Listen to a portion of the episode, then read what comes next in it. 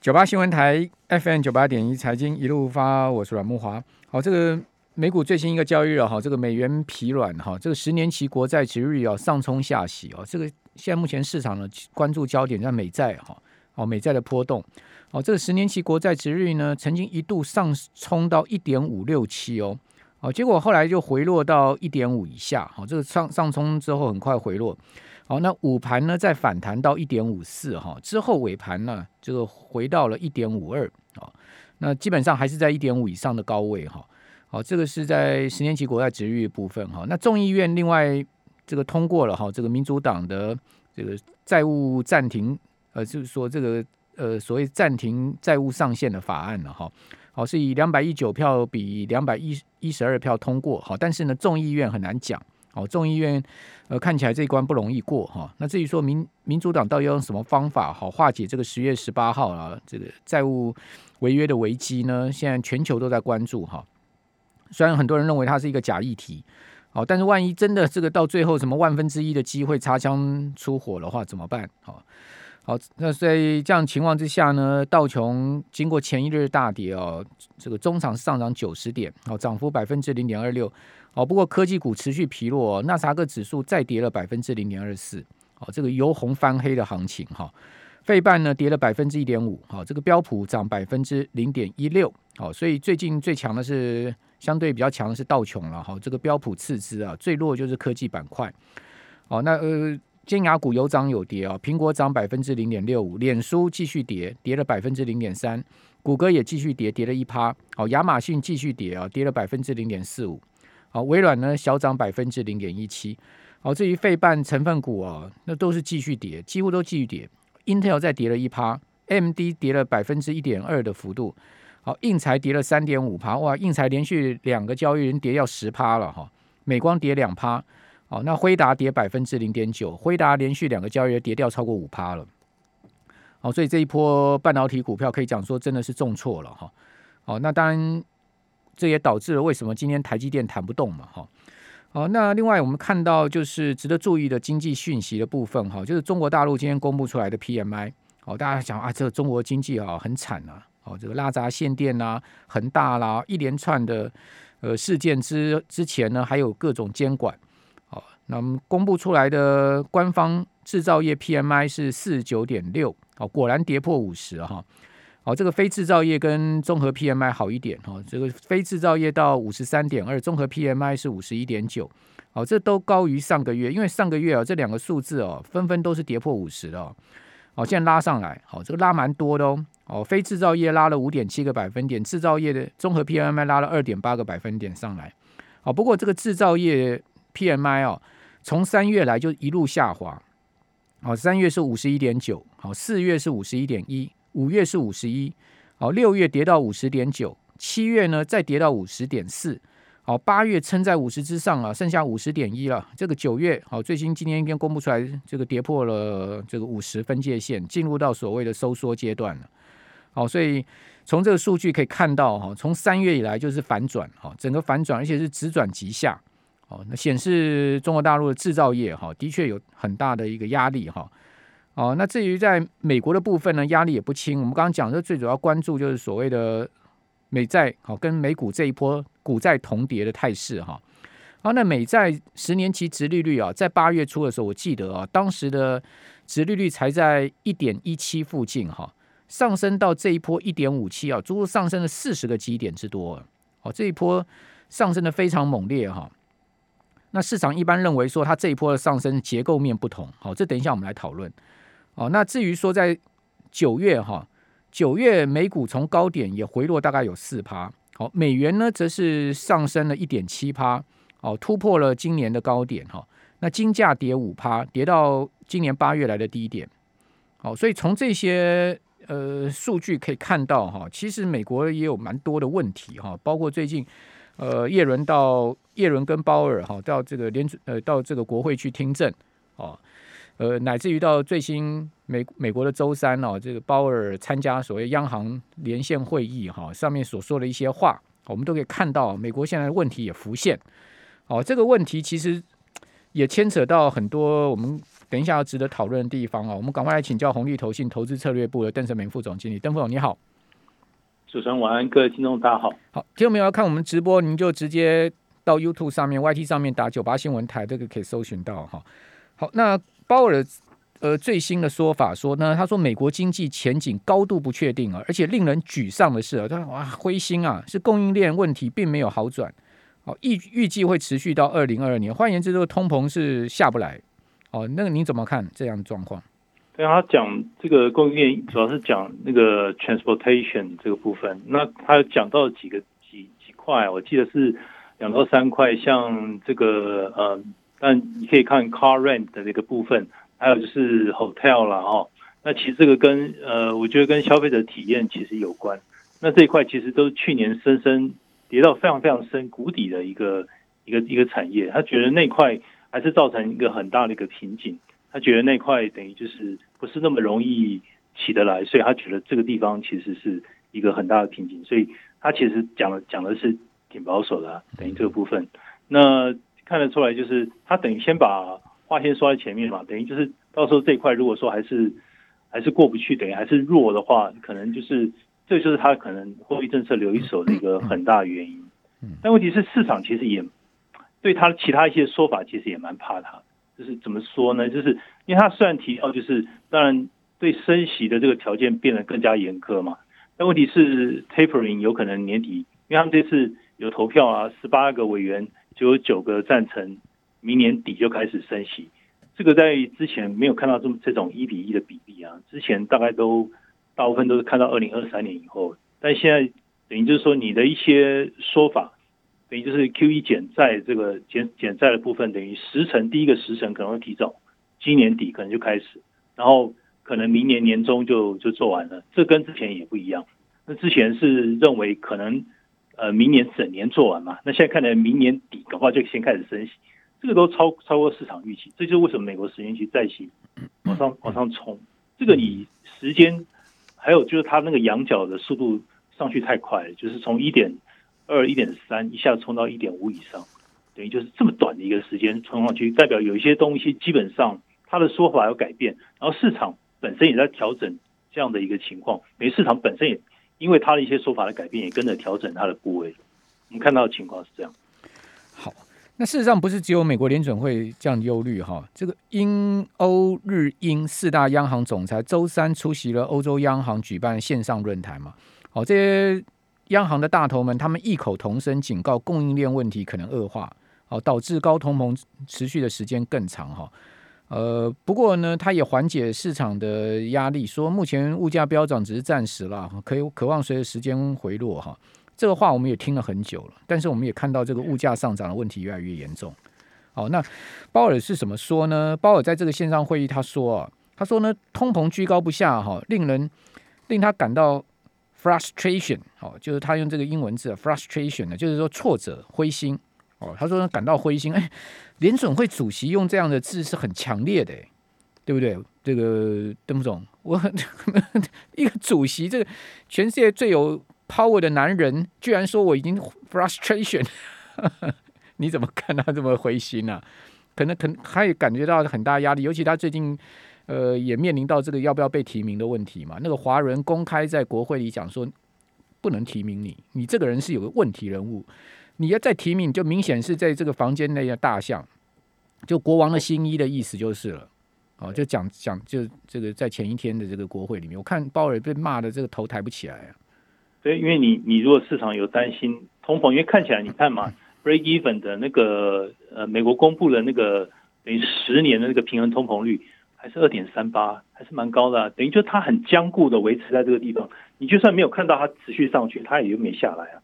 没下来的话，你相对来讲，你你你的实质利率就是往上走。那实质率往上走，哇，这些科技股它哪受得了？因为对，哪受得了啊？科技股一直跌嘛，嗯，对，然后半导体也下来。但反应也是跟景气有点见高有关，嗯，但是其实那个他们的利率敏感度太高了，对，等于你但也注意到这几天银行啊、能源就上去了，没错，等于就之前跟各位同各位听众报告，就是说可能 commodity，但 commodity 一直往上动，就是说你你你你其他的一些供应链如果说没有跟得起来的话，等于它没有办法缓解那个那个很大的一个 discrepancy，所以就是你你这样造成一个结果就是，哎，通膨就是一直一直一直持续高高烧不下。那高烧不下，假设经济没有呃持续太强的表现，按照现在中国第四季的状况，可能这个数字恐怕不会太好看嘛。所以这样去看的话，等于就你有点成长有点下滑了，靠下来了。然后呢，通膨又有压力，那这不就是大家担心的那个可能就有点停滞了哈。停滞，我虽然不至于到停滞性通膨，但的确这个字眼开始美国开始有在讨论这个事情了。联总会主席怎么会没有压力？因为他又希望不要这么快就开始升息，他已经尽量压住了。但是看看看看来哦，看来我觉得 QE tapering 等于就是必要之恶，可能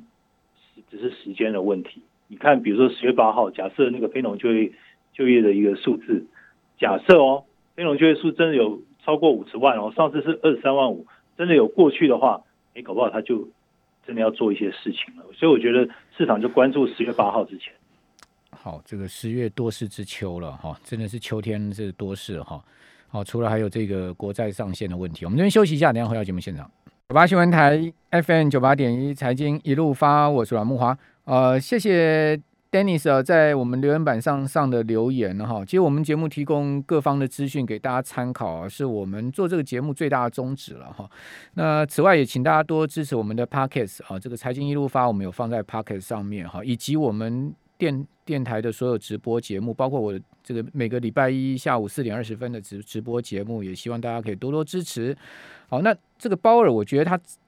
在呃这个四大央行的线上会议上所讲的话相当重要哈，很值得我们的听众朋友啊，好仔细去看一看哈，去了解一下他到底说了什么。哦，他除了讲说他对这个通膨的形势、供应链的问题啊感到灰心之外呢，他预测啊明年应该是经济成长相当强劲的一年。他说呢，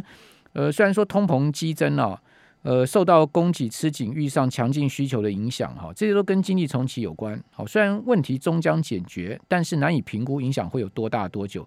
连联总会都没有办法评估啊，那谁能评估啊？哦，那鲍尔同时他说呢，他他说我们很久没有遇到这种状况，哈，央行两大任务目标出现 tension，好，出现了紧张的情况。哪两大任务呢？一个就是所谓的物价控制，另外一个就是是呃充分就业，就业市场。好，他说通膨不但偏高，而且远远超过预设目标。当然了，现在四趴以上啊，哦，这个预设才两趴，但就业市场确实啊有剩余人力。哦，就是说，美国现在目前的就业市场还有五百万，跟疫情之前比还有五百万人这个短少嘛，哈。那鲍尔很明显哦，就是跟一九七零年代哈这个停滞性通货膨胀做对比。哦，也就是说，他暗示说，哎，会不会有个停滞性通货膨胀的问题？我相信联总会现在也在担心这个问题了，因为已经太多人在开始在讨论说这个停滞性通货膨胀哈。那联准会已经把今年的通膨预估值上调到四点二，哈，这个远远超过两趴的预设。哦，明年的通膨呢，呃，认为会趋缓到二点二，但但这个只是预估值啊，哦，不代表明年真的就会只是二点二，因为它不是上调了今年了吗？代表它先前的预估也是错的啊，哦，要修正啊，哦。此外呢，我们刚刚也讲了，这个欧美英日四大央行总裁也都认为说，这个供应链瓶颈的问题哈。还有呢，费城的费的总裁说呢，这个 Q E taper 啊即将来到哦，联准会最快啊明年底就要升息了。哦，不过也有经济学家认为说，这不是重演一九七零年代的停滞性通货膨胀了哈。哦，但刚才呃副副总有提到哈，邓副总提到就是说，大家要注意哦，最近。这个殖利率上升哦，其实对科技股非常不利哦。这个我们节目已经有多位专家提提供了同样的看法给我们听众朋友参考哈。哦，这个殖利率上升对科技股的影响性是非常大，所以为什么资金啊，呃，最近美股的整个市场的一个氛围啊，就是科技股弱弱哈，但是道琼相对强，因为道琼成分股里面多能源啊，哈这些呃金融业啊、银行业啊是比较受惠在这个通膨跟利率上升的。好，那我们继续来请教红利投信投资策略部的邓邓胜明副总经理。好，邓副总今天也带来一篇高深的报告嘛，哈。那这个报告，呃，您您觉得有什么跟我们今天所讨论的重重点相关的呢？有，他其实他就讲，就是那个你那种成长性啊，还有通膨啊，通膨同时发生这个状况，那在第三季对凸显出来，那等于就是他提了提了好几次，您刚刚提到那个停滞性通膨。你看这个结论里面讲了多少次，讲了大概至少三次以上的停滞性通膨。就华尔街现在已经开始在讨论对这个东西就是 price 已经在讨论，根本已经在影响了。对，那如果说你经济增长是从一个高点下滑下来，假设没有办法继续往上上去，然后呢，通膨又一直一直这么粘着的维持在一个高档，甚至居高不下，那不这不就是蛮像的嘛？等于就是你有这样的一个风险，你要去做什么事情？当然，呃，林总会提到就是，但他们一定，我看是明年明年底看起来升息板上钉钉了，大家都这么说了，那你十年再息还不动吗？十年再息现在就是动给你看，只是说它接下来会动到什么程度？如果说它现在一下就拉到年初那时候记记得最高二。两个 percent 以上，如果它很快到二点一到二点三的话，那我觉得，那我觉得股价可能它问题的压力会比现在更大哦。那现在其实你看，是美国标普五百的盈余报酬，就盈余值利率大概还有四点九，四点九减一点五，这个简单的数学三点四五，比过去二十年、三十年的平均值大概两百三左右，二点三。其实还有一段差距哦，还差了一点多 percent，等于就是现在你股票还可以哦。嗯。但是如果说十年债息喷到二以上，太快的速度喷上去的话，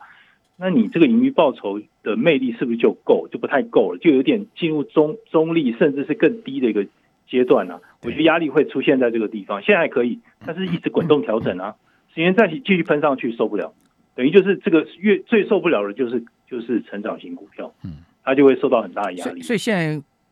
不管台股也好，美股也好，是我们是不是要把这个资金很明显的从成长，因为成长成长题材越来越弱了，这个已经很明显的事实了。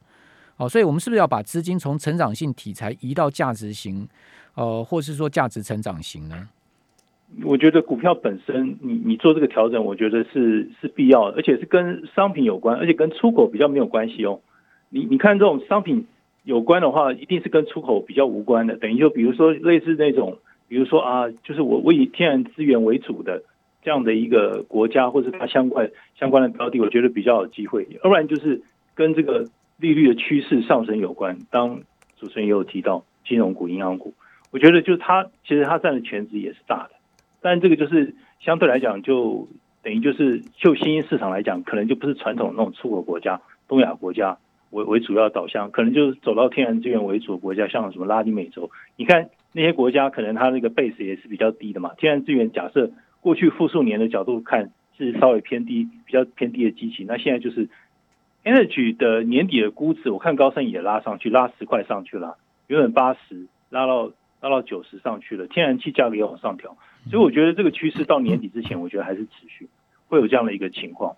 那就是他这个报告其实也都是高盛写的嘛，那他其实就是讲到这样的一个情况，就是你股票还是 overweight。然后商品也是 overweight，但是呢，就是债券的部分，利率敏感的政府公债，就是就是他就看的比较保守。那信用债的部分，他是看的比较比较中立。就结论本身来看啊，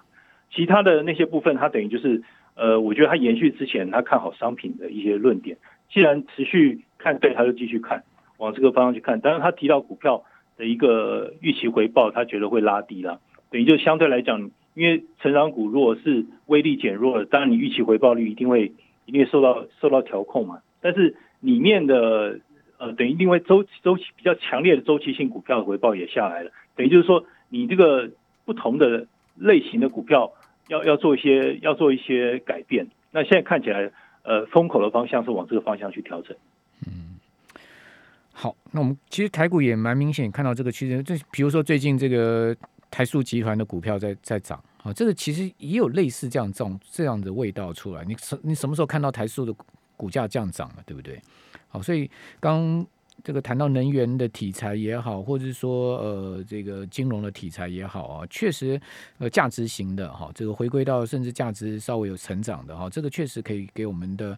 呃听众朋友做一些参考哈。那至于说停滞性通货膨胀是不是真的会来，这个真的也很难现在就讲得清楚，连鲍尔都没有办法 跟你讲清楚，我们怎么能？我们只是试图去做一些探讨，提供给我们所有听众朋友可以找寻这种。